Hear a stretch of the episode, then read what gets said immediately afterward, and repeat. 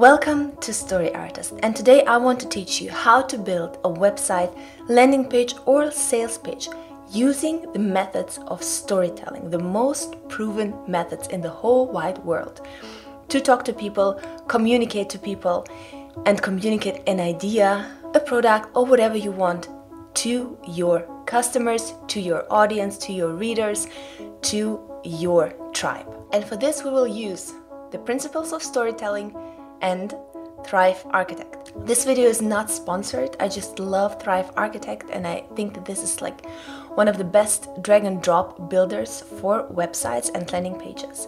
So I just will show you on the example of my page how I built my landing page, my website with Thrive Architect and with the principles of storytelling. Let's get started. One of the most important ones is that your storytelling has to be congruent and authentic throughout. So, your wording and your design, your colors, your pictures, everything has to fit together into the story that you want to tell. So, first, you need to realize what is the story that I want to tell.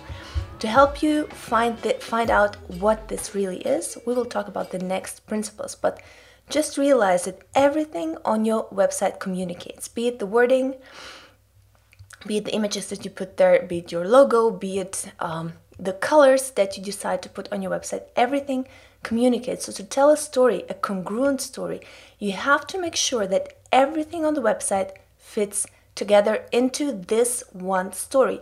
Because consciously or subconsciously, your visitor, your website visitor, will pay attention to all of these things. Trust me, like in the movies and like in everything else, the visitor, the customer, the audience, they think that everything is there for a purpose. And subconsciously, those things influence them. And they will make sure and um, they will also determine whether the visitor will believe the story you're trying to tell him or her. Number two, define the characters. So, ideally, there are a lot of characters, obviously, but because we're talking about something as short as a landing page, there are only three characters that matter. And the most important character, of course, you guessed it, is the hero. And every time we talk about copywriting and every time we talk about marketing with storytelling, the hero is always the website visitor, the customer, the reader, the audience. They are your hero. Never make the mistake that you are the hero of the story. You're not. You have a different role. You are the mentor. You are the one that they meet and the one that will show them the way to solve their problem. You are the one who shows empathy for them, understanding for them, shows and communicates that you know their problem and you have a solution for them. But the hero always remains the customer, and in this case, the website visitor. And also, as always, there is a villain. So make sure to pinpoint that villain and create um, a mutual villain. Create a villain that is that they can identify with. It can be a real person or a real organization, but it can also be something else like the fear or uh, imposter syndrome or whatever they're feeling. But make sure to create a villain that causes the conflict. Number three, define the conflict. And the conflict is always twofold. First, you have the external conflict. And the external conflict is something that comes from the desire of your customer. So think about it like that. Your visitor comes to your web, web page, landing page for a reason. They desire something, they have a goal, and you need to know what they desire. You need to know their goal. Because if you need, know this, you will know their conflict, and this goal has to be specific.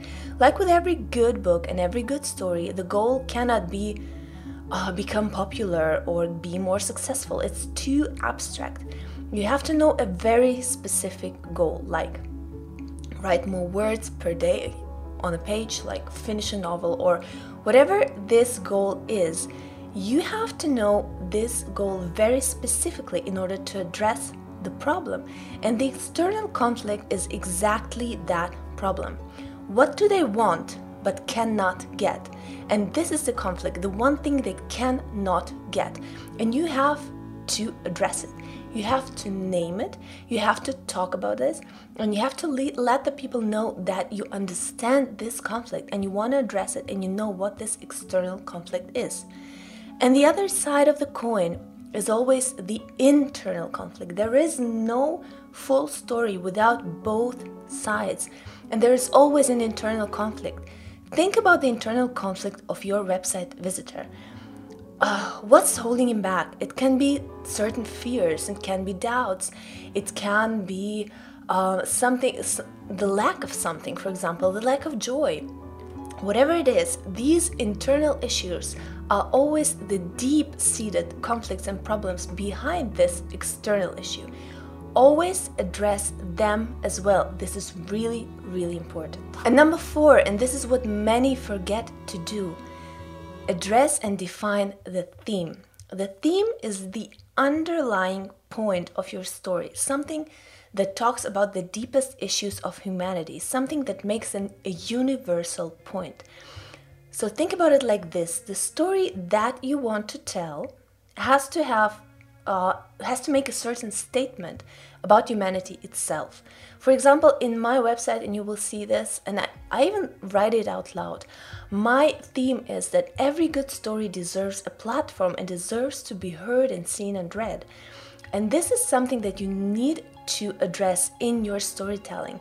You you don't have to spell it out, you can, but you don't have to, but you have to at least underlyingly address this universal theme some statement that you want to make about this world with your product, with your um, yeah, with what you're offering to your website visitor, what you're offering to solve their problem, it has to have a universal statement about life in itself, about humanity, and you have to at least at some points bring it out. Maybe not directly, but at least indirectly. So let's summarize. You have your four points, and they make up your story. First of all, you need a hero, and the hero is also all, always the website visitor. So, what does he want? Who is he or she? What does he or she want? What's their ultimate specific goal? And you are the mentor. How can you help them reach this goal? And then there is a villain. Who or what is standing in the way of them getting this goal? So, what's the obstacle? What's the ultimate villain? You have to define them. And these are the points of your story. And then you think about, okay, these are the conflicts. So what does my hero want? These, this is the conflict that results from it. And then I go deeper and think about, okay, what's the internal conflict? What's holding him or her back internally? And then I think about the theme. What is my story initially about? What statement do I want to make about humanity, about this world? And then you think about, okay, how can I combine all these things that I want to tell my story with, the atmosphere of my story, and bring them onto the web page. What colors are powerful for that? What images are powerful for that? How can I make a congruent story throughout on my website? And now we'll get into the structure because every good story has a very simple yet very powerful structure that we call the three act structure. And I will show you how you can Apply this three act structure to your website, to your landing page. On the example of my own website, I will show you how I did that, how I applied the structure, and how all of these things that we talked about and more principles that you can use for storytelling can be practically applied on your landing page and on your website. Let's dive into it. The three act structure always starts with a hook, visually and with wording with talking about the problem. Here, think also about your personal goal for your website. Do you want sales? Do you want signups? Or what is the goal of your website in general? So, mine is my goal for this website. This is this landing page of my website, Story Artist with Me, is signups. And this is why I have my sign up page right here, directly at the very, very beginning. So, in the beginning, you want to hook your reader with, with something really interesting, with, like I like to say, the pink elephant, um, a mental image that he won't forget so easily, something that hooks him, and also with very hooky wording. So, with the first one, I started with Get Your Free Book and Video Course, which is really hooky. I hope this is at least what I think that this image is also really interesting for creatives the Storyteller's Blueprint, the free book and video course, and the wording right here. If you're a content creator, you need this book. You want your site visitor to have a question in mind why do I need this book? I'm a content creator. Why do I need this book? So I actually, I first of all, I address. I know who's who the hero is. Content creators. I address them specifically, and I give him this hook. You need this book. Without this book, you won't be able to be a good content creator. And this is like the hook that I post. For some, this is already enough, and this is why many landing pages are just this one thing. But I think we can do better. We can use more principles of storytelling and we can um, use them for our advantage and to get the people who are hesitating at that point to sign up later. So when we scroll down, what I did here is use the principle of show, don't tell. Because show don't tell is a very, very powerful principle when it comes to websites. Don't tell them that you're somebody who empathizes with them, that you're somebody who they can, whom they can trust. Instead, show them. Show them that you are somebody whom they can trust because either because you appeared on all of these trusted um, sources, trusted sources, names that they know or should know at least, or you can show them by different means. Like for example you show them your results you show them your um, the reviews of your customers and so on depending on what your page consists of. But show them your um, trustworthiness and that your results actually work. Don't just tell them. And then we go into empathy right here. This is such a powerful weapon. Empathy to show them that you know what they're fighting for, you know what's inside of them, you understand their internal and external conflicts. And I started with you have something to give to this world. And I think every content creator feels this way. We have something to give, we have something to offer, we want something to, we want to express ourselves to this world in several different different ways. And this is where i go deep and say okay you want to write a book make or a song make a short film start a podcast create outstanding products. This is the desire that we talked about the goal that they have yeah? So i know that this is the desire something to share with the world. And here now comes the first turning point which introduces the main conflict this desire will likely die soon. Why? Here we go. Because there is no connection, because they are not heard, because it's so hard to find your tribe in a world where there's just so much information overload. And this is the first turning point where I pick up the main external conflict and say, okay, this is your conflict. I know you're a content creator, I know you want to share something with this world, but you're not heard, Nobody sees you, nobody hears you. You have no connection because there's just too much out there. Okay, and then I go deeper into this conflict. I show that there's so many million, so many users on the internet. It's constantly growing, and this is where you actually address the problem. You have to speak about the problem. You have to show that you understand the conflict. The conflict is the main element of a story, so you have to spend a lot with showing the conflict and showing and telling that the conflict is actually something really, really serious. You have to raise the stakes for the story. And then you go deeper and you say, okay, what do I do? Do I have to yell? Do I have to go viral? Do I crawl away and give up? What are actually my possibilities? I raise the conflict, I raise the stakes. And then we are at the midpoint of the story where we try to make a cut. That's actually what I made. I made a cut and I went into a different direction. The midpoint of the story is where the story turns around, where something new is introduced, and where there's an, a new turning point, a major turning point of the story. And here we talk about why stories are memorable and that the power of storytelling is something that can save you from this information overload and overload and not being heard. So, my midpoint is actually talking about the power of storytelling. And then we go into more setup.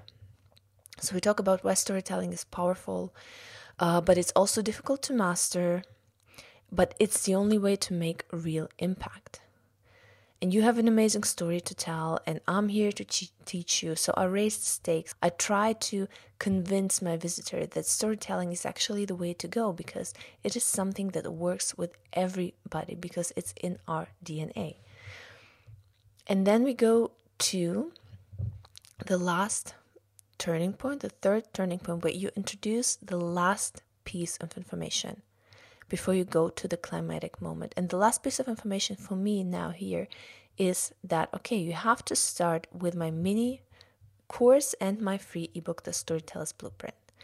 And here we are at the climatic moment. The climatic moment is really well done if you have these points and all of these points have to be interesting because you introduce a lot of ideas you introduce them fast like with a climatic moment. You you remember probably in every movie we have a climatic moment you have like the final battle everything happens at once lots of action and this is what you want here as well. You have you want lots of action. You can achieve this for example through bullet points but you also can achieve it through a video that you insert for example or something else that is full of action and full of information and full of not information but i'd say rather emotion full of emotion this is where i have these bullet points where i say okay most important principles, the only question you need to answer, the secret weapon of storytelling.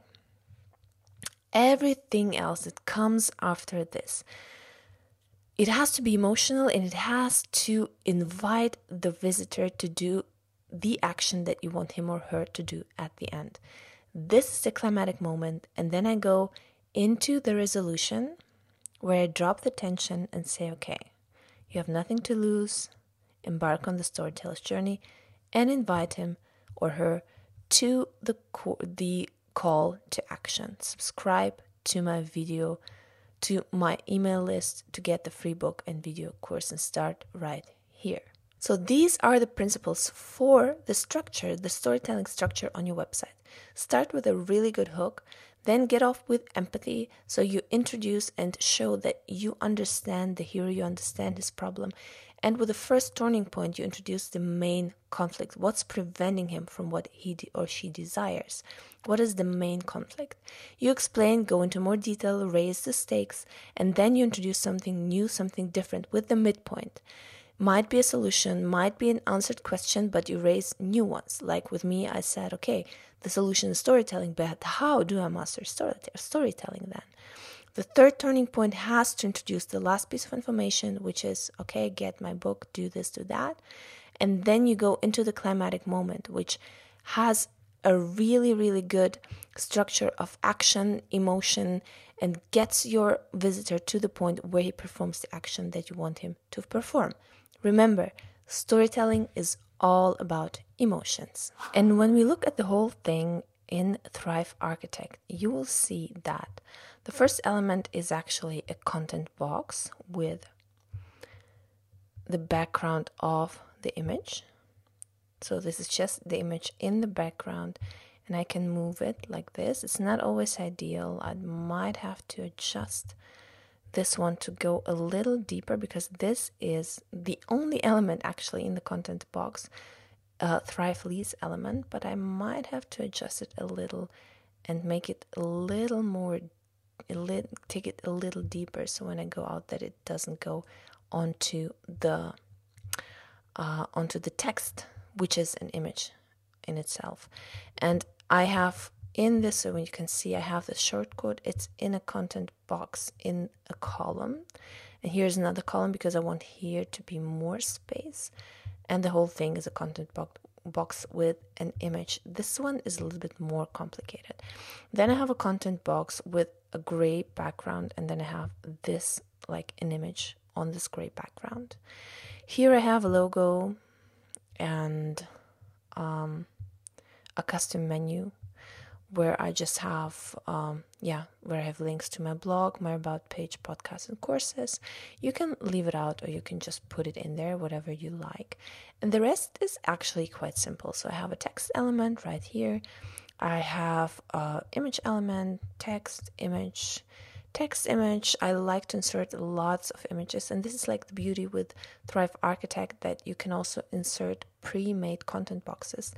It's a template, like you can see, with um, it's a template for a quote, and I brought in a quote as well. Was already there. All of this, I just had to insert the text and uh, change the fonts to match everything else. And I actually picked that font because I feel like it feels creative. It feels like it's in a book. And uh, then I have this image again, text element. This is another one of uh, Thrive uh, Thrive Architect pre-made templates, which is a styled list. And in this styled list, you can actually choose the icons, and I chose uh, a light bulb. Then you insert the different text elements. Here's another text, and here's the same. I have um, a section with an image and two columns, so like the one I did here on the above. Just right here at the bottom, I like to insert also this one as well, my image, introducing myself, and then I have this. I have also the Thrive theme builder, which is really, really beautiful, and I can insert or leave out the footer the way I want it. I can just leave it out if I want to. I can insert it and it's already pre-made. And if I save my work, this is so beautifully done. Just drag and drop, really, really simple, really, really powerful. And the good thing is also you can look how it looks on the phone. You might have to do some changes. Like when you see on the phone, I have a different kind of image. I have an image that only there you can um, you can look at it this content box is only if you get go to responsive it's only for mobile so you can't see it on the desktop version it's only for mobile and I have the book and the and the fonts and the text elements different. It's a different image basically. And I put it there. I adjusted the spacing right here and I made the images a little bit bigger uh, and that's basically it actually. And here I have the image here and the sign up the short leads shortcode right here. And that's about it. And this is the beauty you can also make your site mobile friendly without any effort and I hope you enjoyed the video if you did please leave it a thumbs up like my channel subscribe to my channel leave a comment what are your experiences. What is your take on building a website with the principles of storytelling? And if you like Thrive Architect, go ahead and get this because it's really, really awesome. They have a great support, also customer support. And I hope you liked it, you enjoyed it, and I see you next time.